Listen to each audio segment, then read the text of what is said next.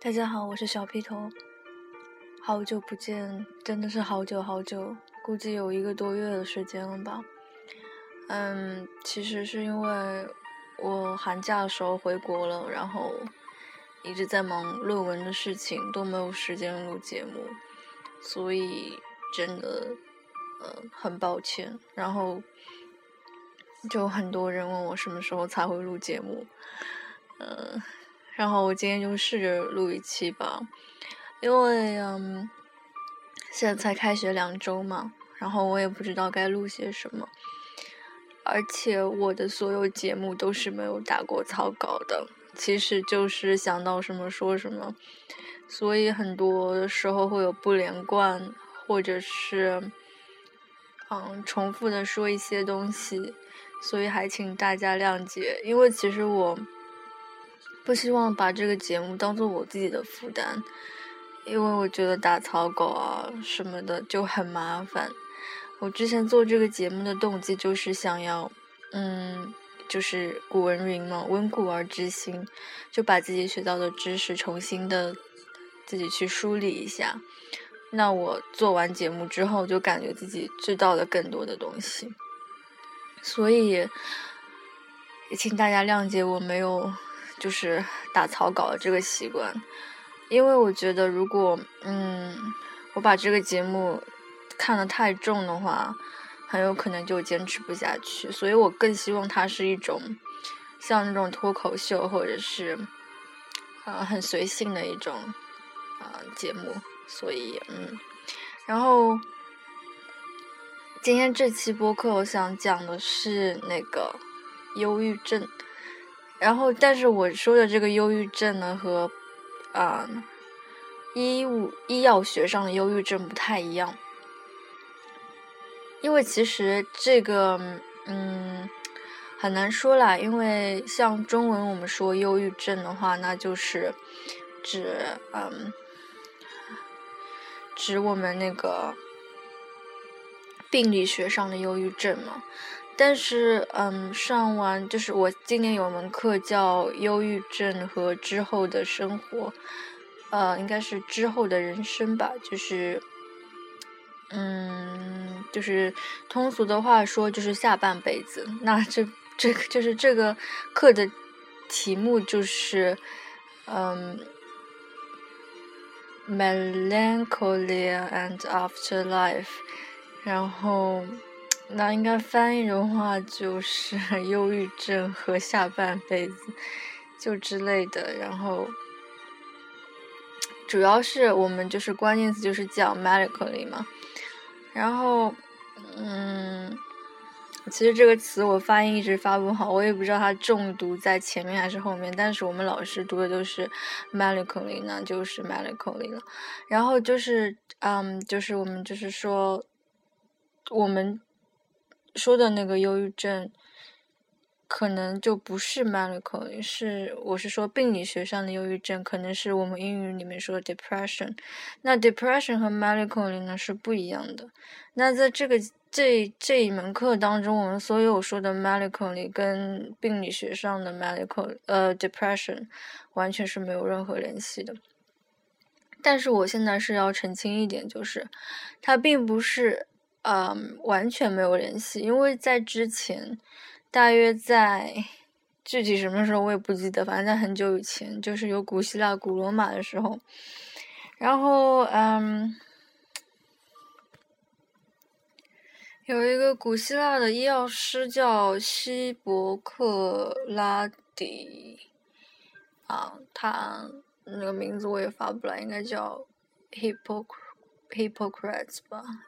肯定不是这么发的，因为他是希古希腊的嘛。好，anyway，就是有这个人，还有一个人叫加加伦啊，应该是 Galen 吧。然后就这两个人，他们说就是，嗯，精神上，就是我我其实说这个 medically 跟，啊，跟我们的 physical，嗯。就是我们的肉体是没有任何关系的，但是那个时候呢，就这两个人，希波克拉底和加伦，他就说，哎，这个精神上的那个忧郁症是和身体是有关系的。他是怎么说的呢？嗯，这个我觉得应该很多人都听说过吧。就是他说身体呢是分为呃四种东西组成的。嗯，哪四种呢？黄胆汁、粘液、血液和黑胆汁。那黄胆汁呢是嗯对应的是火，粘液对应的是水，然后血液对应的是空气，黑胆汁对应的是土。怎么说这四种呢？这四种就像是我们嗯做个不恰当的类比吧，就是比如说我们说。嗯，万物都是由什么金木水火土组成的？就我是只是做个类比啊，当然不正确。就是它就是这个意思。它他们两个就是说呢，人一生下来，这四种东西都是四种元素都是同时存在的，这是毋庸置疑的。但是这个人生下来，他四种元素是不平衡的，其中有一种元素会特别突出。那，嗯，那可能就是嗯。嗯，呃，黄胆汁多一点的人比较比较啊外向啊，或者怎么样的。然后其中就是最差的一种情况就是黑胆汁过多。那他说黑胆汁过多会怎么样呢？黑胆汁过多就会得抑郁症。所以这是要避免的一件事情。所以在当时啊，古希腊的时候。嗯，对，然后我看了一下希伯克拉底，他是公元前四六年到公元前三七零，呃呃呃，公元前四百六十年到公元前三百七十年，非常的远啊。Anyway，他就是说呢，啊，千万不能让这个黑胆汁过多。那黑胆汁过多呢，就是一个非常非常不好的一个现象。那如果你黑胆汁过多怎么样呢？嗯，就嗯可以通过锻炼身体啊啊，或者是做一些嗯特别的那种，就是身体上那种调理啊什么什么的，然后来嗯调和一下这个黑胆汁的分泌。所以在那个时候，就是他们从一个物理学上来解释的话，就觉得黑胆汁是非常不好的。然后当时一个。啊，非常嗯，melancholic 的一个 figure，他们的那个形态是怎么样的呢？就是非常的愤世嫉俗啊，就是看透一切啊。然后他们的脸上呢，总是呈现一种非常黑色的那种面容啊，没有什么嗯朝气蓬勃的血色，只是一个人在那边静静的思考一些问题。然后经典的姿势呢，就是有一幅画啊，叫那个是嗯。嗯，杜呃杜伦，嗯就是一个德国画家，拼名字是 D U R E R，然后他有幅画叫嗯 Melancholia One，就是忧郁症一号。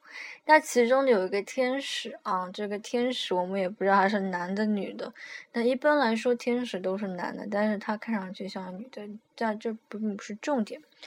那重点就是呢，这个天使做了一个非常经典的抑郁症的一个啊，一个一个一个一个一个姿势。他是怎么样呢？他就是这样，一只手撑着他的下巴，然后他的翅膀呢是微张开的，没有完全张开。他的脸部成了黑色的一个状态。那他这样的一个姿势呢，就是非常的经典的一个忧郁症患者的姿势。当然，我现在已经在节目面前说了，我说的忧郁症患者并不是指生理上的忧郁症，而是指那种精神上的忧郁啊。虽然说他加伦和希伯克拉底他是用生理上的那种啊那种问题来解释精神上的嗯忧郁，但是他宗旨还是解释精神上忧郁，但他没有说啊那个是我们现在所说的那种生理上的忧郁症。啊，你要嗯，可能会要去找心理医生啊，可能要吃那种药啊，不是我说的全都是那种精神上的忧郁。然后对，然后为什么要提呃杜伦这幅画呢？是因为它是应该是第一幅就是对文字的忧郁描述的一个用图像化的一个表示，就是他把之前那些作家写出来的那种忧郁的那种形象，第一次用图片表达出来了。然后，嗯，很多人都说，哎，那那个你画就画忧郁就好了，那你干嘛还要加个一呢？那所以说，他忧郁后面加就是。啊，melancholia one，这个 one 是什么意思呢？哎，那会不会有 two 或者 three 呢？那这个是，嗯，这个是到现在都没有办法解释的一个问题。那包括有的人说，他只是一个忧郁症的一个呃一一个一个一个阶段。那怎么说呢？就是一是最 low 的，就是一是艺术家的忧郁，那二是理理就是科学家的忧郁，那三就是什么什么忧郁，都是就是众说纷纭，那就是这个也没有办法解释。但是这不是重点，这重点是我要说的是，嗯，他的这个这个天使，他的那个呃，他的那个姿势。就很非常的很好的诠释了一个经典的忧郁症患者的一个形象，所以为什么说啊，希伯克拉底和加伦说忧郁症患者，忧郁症患者非常不好啊，所以要调节你的黑胆汁，不要让它分泌过多，怎么样怎么样的，就是因为啊，他所表现的出来一个一个整体的一个人的形象太消极，然后太嗯远离城市那种感觉，就是。看什么都已经看透了那种感觉，啊，嗯，然后就是非常非常的不好。当然，这只是一种解释方法啊。那我们会有很多解释方法，除了啊那个希波克拉底和加伦之外，我们还有两个重要的人物。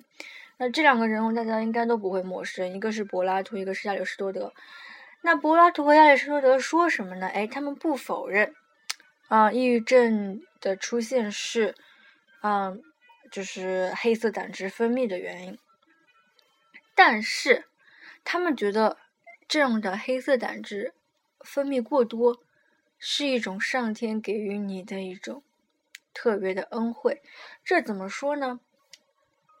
柏拉图说，忧郁症是一种。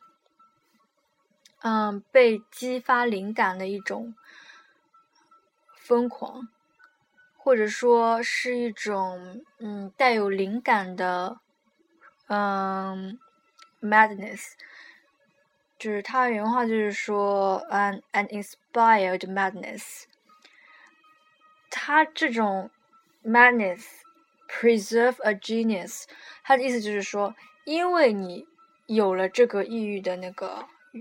就是有了这个嗯黑胆汁的分泌，所以才造就了你的一种 a madness，然后因为你这个 madness 才使你产生了一种天才的基因，所以亚里士多德和柏拉图他其实就是站在一条线上，他就是说，正因为你忧郁，所以你才是天才。那。啊，亚里士多德的原话是这么说，他不是原话这么说，我总结一下他的话啊，他就是说，哎，自古那些伟人没有一个是不忧郁的，然后自古的诗人全都是忧郁的，所以他的意思就是，亚里士多德的意思就是说，哎，就你，你要感谢你这个天生的忧郁，但是我这里，嗯，我这里说啊，天生的忧郁是什么？我这里就是。解释一下亚里士多德这个话，这这这个我说了忧郁之后呢，大家都会说啊，那我也好忧郁啊，我曾经都觉得自己啊特别忧郁，啊，就是嗯，就特别特别的嗯消极啊，怎么怎么样？但我这边要说的是，忧郁并不是矫情，啊，这个忧郁是一种与生俱来的一种感觉，一种感知，就是你与生俱来就觉得。哎，你就觉得在这个世界上活着的时候，感觉心里缺了一块那种感觉。你从小就会有这种感觉，而并不是因为你长大了知道了更多了才有这种感觉，而是你从一出生就觉得自己，感觉自己心里空空的，感觉自己好像看透了这个人生，感觉自己知道了一切都没有意义，为什么要活下去的这种感觉，这是一种啊与生俱来的忧郁，而你会恰好利用好这个忧郁去去做一些事情，比如说你会利用这个忧郁去画画，会写东西、写诗，或者是甚至是啊表演怎么怎么样的，你会利用这个忧郁去产生，或者是嗯出产一些艺术方面的。东西，甚至是科学方面的东西，因为你是在利用这个忧郁，啊，去产生了一些东西，那才是你天生的忧郁。如果你只是用你这个忧郁在啊感叹人生的不公平啊，感叹人生的没有意思啊，并没有出产任何东西，那你这个不是忧郁，是矫情。所以我就是澄清这一点，就不要我说完啊，自古忧郁出。初伟人，自古世人皆忧郁，大家都会觉得啊，我也好忧郁啊，这种感觉啊，并不是这样的。你我我们所说的忧郁，并不是你自认为的那种忧郁，而是你可以通过这个忧郁，可以想一些什么东西，可以嗯，出产一些什么东西，可以看到的比比他人看到更多的东西，就可以怎么说呢？或者是说更加敏感、第六感更强一点吧，我觉得，所以这种忧郁才是真正的忧郁，而且而且非常重要的一点，当然我是非常不同意的，但是就是在那个时候，这样的忧郁、这样的精神上的忧郁，一般来说只属于男性，而当我刚才说你这样这这种忧郁的时候，我相信很多女性听众会觉得。自己非常忧郁，但是其实当时拥能够拥有这样忧郁而产生一种天才的技能的，一般只有男性。所以大家看一下，为什么那些很伟大的诗人或者是很伟大的文学家、画家，他们都非常的忧郁，然后又是几乎是以男性为主啊，所以就啊，我说那个画家，就比如说啊，费奇诺。啊，他就非常同意亚里士多德的话啊，他就是说啊，他自己说，忧郁是一种一种嗯，使自己杰出的一种来源。还包括那个诗人米尔顿啊，米尔顿他也是站在亚里士多德的方向上面说的，他就是说，忧郁是嗯最神圣、最嗯是最不可思议的，所以。嗯，在这些就是他们是用这这些哲学家和艺术家，他们并没有像啊希波克拉底和加伦那样消极的解释抑郁，而他们觉得抑郁是非常的伟大，非常的哎，就是嗯不可思议、来之不易的一种思想的源泉。啊。但是无论怎样，只要是有天生忧郁的这种这种潜能的人，他们其实用啊帕诺夫斯基的话来说啊，他就说忧郁是由嗯木星啊是由土星来啊掌控的。那如果一个土星对这个人的影响比较大的话，那这个人极有极有可能抑郁。那忧郁了以后呢，他就会觉得一切都没有意义。但是有些人就会觉得那一切就没有意义了。但是如果你是一个啊，但正因为这一切没有意义，所以你就可以用你这种超脱般的抑郁，去出产一些啊不可思议的作品。那我刚才提到了那个土星，Saturn。好，那我为什么要提土星呢？大家应该知道有个电影叫《抑郁症》吧？就是非常烂的一个电影啊。总而言之，但它里面提到一个问题，就是人跟星球的关系。然后之前就是有一个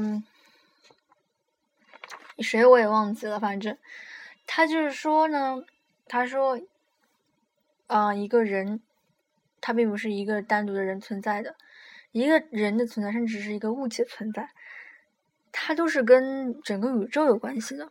所以你这个人的存在，并不是你独立的存在，或者是你父母产生了你，并不是这样的。你的个性并不是只单单由你的儿童时期、你学校的事情，或者是你嗯啊，你周遭环境受影响，你的个性的产生，或者是你的世界观，也包括了你你这个宇宙所对你的那种影响。所以，就是用换句话来说，你整个人并不是独立存在的，你是不可能独立存在的，因为你一旦存在了。你就跟这个宇宙有必须有联系，这个宇宙会给你一些联系，即使你不想要这个联系，是不可能的，因为你你的任何一个思想，你的任何举动，都是由嗯天上的那个什么土星、木星、火星啊什么什么做主导。当你的火星呃，当你的土当土星对你的影响作用力最大的时候，那就是你就是抑郁的那个，嗯。可能性比较大，或者是说你肯定会抑郁，就是因为土星对你的影响比较大，因为土星就是，嗯，黑胆汁，是抑郁的象征，所以，嗯，如果是有一个抑郁患者的话，我说的是精神抑郁患者，那他肯定是对于他整个人生来说，土星对他的作用力是非常大的，那，嗯。因为为什么我说抑郁可以啊出产非常棒的艺术家呢？那因为他们看透了整个人生嘛，因为他们觉得一切都没有意义嘛。那没有意义了以后呢？哎，我这里就要引用到一个非常伟大的啊！我最近发现他才伟大，我以前其实很不喜欢他，我觉得他还好吧，就这样，就是莎士比亚。然后我最近。嗯，重看了一下《哈姆莱特》，然后觉得，哎，他真的挺棒的。然后，然后我们还念了那个这周好像是《皆大欢喜》嘛。然后我不太喜欢《皆大欢喜》，因为可能是喜剧的原因吧。我还是觉得他写悲剧比较好。嗯，anyway，就是里面有一个有一段台词非常非常有名。即使大家没有看过莎士比亚，我相信大家一定就是写文章啊或者写作文的时候会用到过吧。就是那个。杰奎，啊，杰奎，杰奎斯吧，应该是这样翻译吧。他说过，他说了一大段话，他就说什么？他就说，世界是一个舞台，每个人都在扮演他自己的角色。这个话大家会不会很熟悉呢？哎，没错，就是这段话了。那这段话呢，他说的什么意思呢？杰奎斯在这个剧本中，他扮演的是一个忧郁、忧郁症的患者。他自己也说了，那别人也会说啊，你怎么整天都看这么忧郁啊，什么什么的，对不对？那他就是一个典型的忧郁症的患者。但是呢，他却很好的诠释了这一点，就是啊，看透一切的这一点。他就是所有忧郁症患者的一个代表。因为他就说世界是一个舞台啊，当他说这句话的时候，他是怎么样？他是站在世界的外面来看的，就像你在看莎士比亚的一部剧，你是跟演员在一起的吗？你并不是跟演员在一起的，你是站在演员外面来看演员演这部戏的。那当你在现实生活中，你站在这个世界外面看所有人在，所有人像演员一样演一部戏，你会觉得怎么样？你会觉得你自己，呃，把这个世界都看透了。你会觉得人的一切都没有意义啊！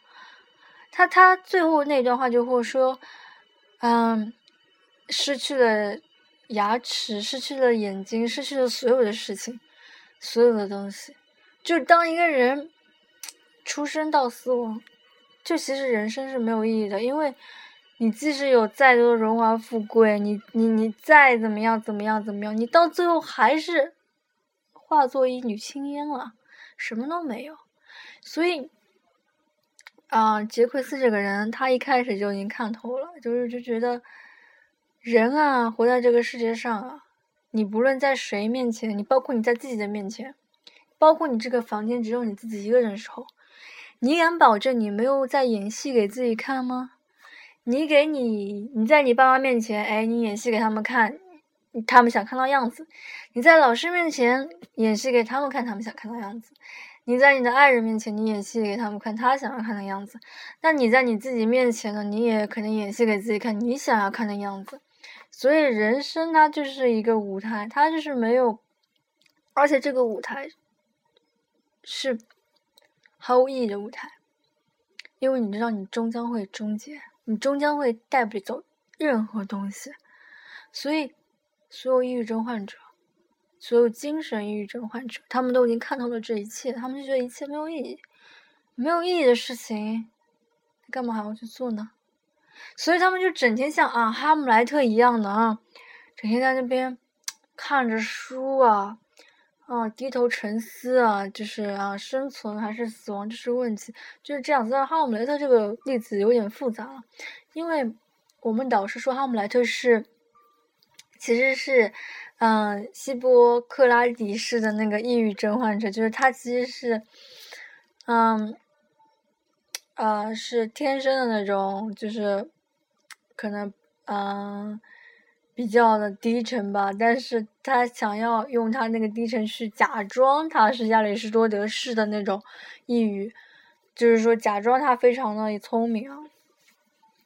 嗯，当然这个我我觉得我也不好说，不太同意吧，可能，因为我觉得这两个就是对对他们意思就是说。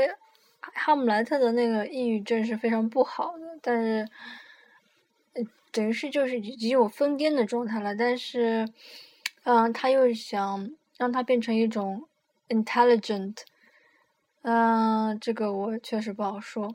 但是我我就说那个《皆大欢喜》里面的杰奎斯嘛，他就是你看他说那句那句话，就是世界是舞台那句话。包括他之前说的那句话，那那段那些话，都是非常有那种艺术特色的，非常有诗人的那种感觉的。所以这也是侧面论证，就是嗯，如果你要成为诗一个一个真正的非常好的诗人啊，你就必须要有那种天生的抑郁的那种倾向。对啊，因为那个哈姆莱特不是后面疯了嘛，他是装疯的嘛，但是。我们这里又提到一点，他真的是装疯的吗？还是他真的疯了？这也很难说啊。所以大家不要被固有思想给束缚了，因为大家都说啊他是装疯了。你确定他是装疯？他没有真疯吗？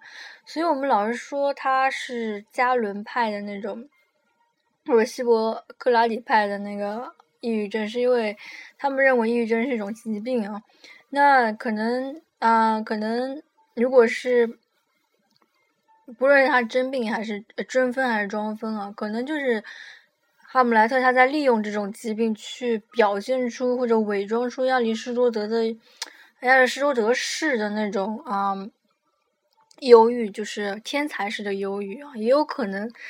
那如果他想到去伪装的话，那说明他也是个天才啊，对不对？他起码想到要去伪装成那个亚里士多德和柏拉图式的那种抑郁，那说明他也是很聪明的。所以就是抑郁还是。抑郁症还是比较，嗯，就精神上抑郁症的人还是比较聪明的。然后，对我刚才还说，我刚才还加了一点啊，就是说，就是说，嗯，抑郁症患者是站在世界外面看这个舞台的嘛。那这个，嗯，谁也说到了，我在证实一个人也说到了这个话，这个人是大家非常喜欢的，叫那个海德格尔。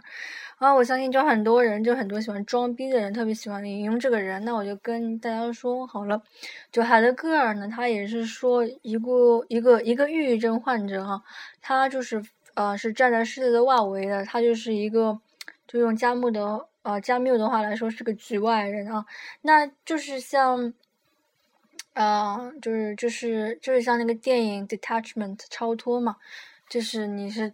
哎，你你就觉得自己跟这个世界没有关系。那我最后要说一点，就是抑郁症患者很容易在嗯学学习时代、学生时代中出现。大家会觉得很奇怪啊，为什么学生时代会容易出现抑郁症？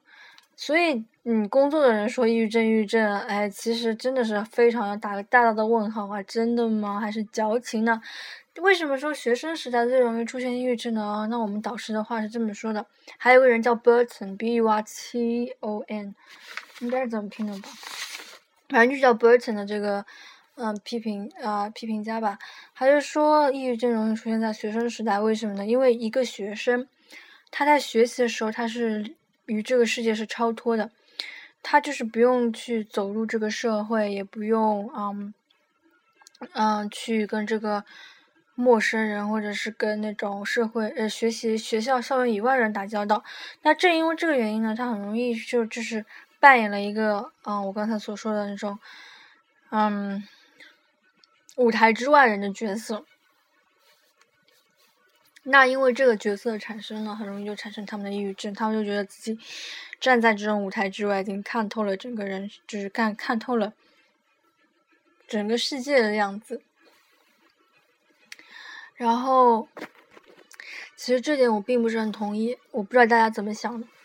我觉得学生就是，um being detached from this world，就是和这个世界超脱了，并不是因为超脱而抑郁，而是因为他们并不能保证这种超脱，才产生他们抑郁。怎么说呢？